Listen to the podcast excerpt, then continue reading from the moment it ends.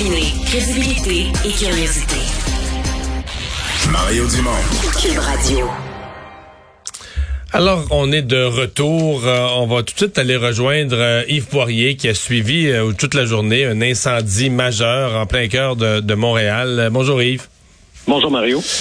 oui, un incendie, ça, ce matin, ça, ça chauffait là, pendant quelques heures. Oui, absolument. On s'est parlé la première fois, Mario, euh, à LCN ce matin, parce que déjà, là, en matinée, euh, on avait des informations, l'effet que ce n'était pas le premier incendie euh, dans cet immeuble de la rue Sainte-Catherine, dans le secteur Panay et Baudry. C'est vrai, c'est confirmé, Mario, effectivement. J'ai parlé avec des commerçants sur place.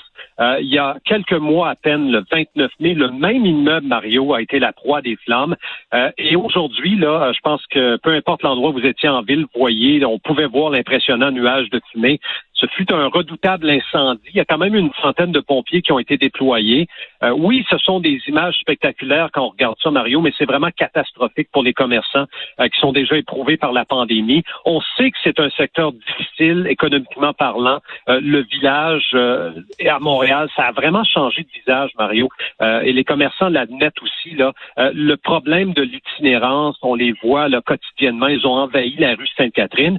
Et tantôt, là, les gens, on n'a pas encore la, conclusion. On ne sait pas quelle est la source de cet incendie-là, mais déjà, il y a plusieurs personnes, Mario, qui pointent du doigt les squatters, des itinérants, donc, qui, pour se mettre à l'abri du froid, euh, vont squatter des immeubles comme celui qui a pris feu euh, ce matin. Et il y avait des locaux abandonnés dans cet immeuble, dans cet immeuble-là? Oui, et en raison de l'incendie qui est survenu au mois de mai, on avait placardé les euh, étages supérieurs. Et euh, il y a un itinérant, Gilles, que j'ai rencontré plus tôt dans la journée. Je lui demandais, eh, c'est facile d'entrer? Il dit oui, absolument.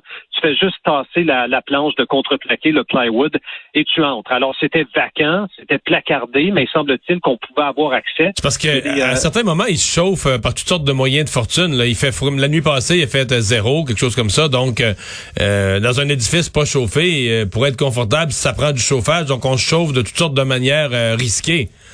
Ben, il y a un commerçant qui me disait même qu'on avait déplacé un barbecue. Là. Il y avait un barbecue abandonné dans le secteur des sans-abri l'ont pris, euh, puis ils l'ont placé là, dans, dans, dans, une ruelle quelque part. Là. Euh, il avait pu apercevoir ça récemment, donc on, on se sautait peut-être avec ça ou on se faisait cuire la nourriture. Mais euh, effectivement, et ce qui inquiète, c'est que les gens ne sont pas toujours à jeun. Euh, on sait qu'il y a des problèmes de consommation, toxicomanie, tout le reste. Donc, si vous chauffez à l'intérieur d'un bâtiment comme ça, soit à la chandelle ou ailleurs, euh, et, et a consommation de drogue, ça peut donner ce que ça a donné aujourd'hui. Ben encore là, Mario, on, le dit sous toute réserve, c'était peut-être effectivement l'œuvre de squatters. Ils ont été aperçus dans le secteur, même la nuit dernière, me disaient des, euh, des commerçants. Alors oui, c'est problématique. Bon, qu'est-ce que la ville peut faire maintenant? Euh, ce que, ce que j'ai appris, Mario, et qui pourrait expliquer le nombre important d'itinérants dans le quartier, c'est que la maison du père, depuis trois semaines, vit avec une éclosion. Euh, et le problème, c'est qu'on n'accepte plus de nouveaux chambreurs depuis trois semaines. On essaie de régler le, le les cas de COVID à l'intérieur. Donc, il n'y a plus de nouveaux chambreurs acceptés depuis trois semaines. Ça fait en sorte que les gens vont donc rester à l'extérieur ou trouver des endroits comme des bâtiments vacants pour aller se réfugier. Mais Yves, oui, le, quartier, le quartier, le quartier que je connais bien, que je fréquente depuis plus d'une décennie, mais il est dans un état. Euh, le pire, c'est pas un quartier facile, c'est un quartier qui a toujours eu ses problèmes sociaux, mais corrige-moi, il est dans une erreur du pire, du pire, un état, là. des, des sans-abri, des commerces fermés, des sans-abri qui s'installent dans l'entrée avec des couvertes pour dormir. Euh, beaucoup de toxicomanie. la nourriture, beaucoup de toxicomanie. Euh, la, la, la saleté, écoute, le quartier est sale, c'est innommable, des déchets partout, des détritus partout le long des bâtiments. Ça, tu on dit là, c'est pas facile. On, espère faire revenir les touristes, mais je veux dire, euh, dans quel, euh, tu sais, attirer le monde, les accueillir. Euh, là, ben là, des problèmes supplémentaires. Évidemment, quand certains des bâtiments sont incendiés, les dangers, le danger qu'on crée aux policiers, il va que quelqu'un fasse quelque chose là.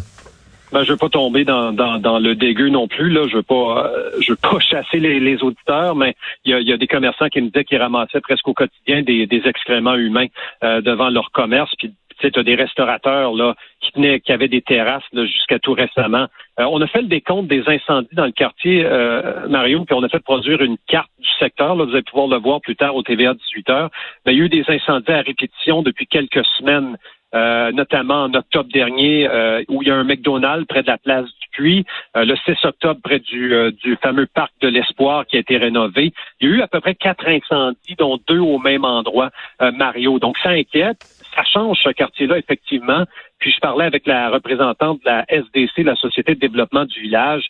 Mais en même temps, quand tu es un commerçant, tu ne veux pas aller chaque jour voir TVA ou Radio-Canada et dire on est écœuré, chasser les itinérants. Parce, que tu chasses, ta clientèle en même temps. Ben oui, mais ben oui, c'est ça. Tu tu attirer les banlieusards, les gens de Longueuil, de Saint-Bruno, peu importe Laval, à venir souper chez vous, mais en même temps, quand tu vois ça ou tu entends ça dans les nouvelles, c'est un peu comme Montréal-Nord, Rivière-des-Prairies ou d'autres secteurs de la ville qui sont aux prises avec des fusillades. C'est difficile d'attirer une clientèle quand, quand ce genre d'informations-là. Alors, sont, sont un peu pris avec ça en ce moment. Euh, le conseiller du quartier Robert Baudry dit, écoutez, on, déploie les efforts, mais les commerçants me disent, écoute, on a prévenu la police de la présence des squatteurs, on a prévenu la ville. Mais la police est débordée, là. C'est sérieusement, dans le quartier, je vois les policiers, là. Ils répondent au plus grave uniquement. C'est ça, là. Ça arrête jamais, là. Des gens blessés. L'autre jour, je suis arrivé à Cube, il y avait un monsieur qui saignait. Je veux dire, c'est la misère là. C'est un, niveau où tu dis mais les policiers ils sont vraiment débordés. Des interventions policières tout le temps, tout le temps, tout le temps. Mais il y en a, il y en a plein les bras. Là. Puis, même chose pour les paramédics.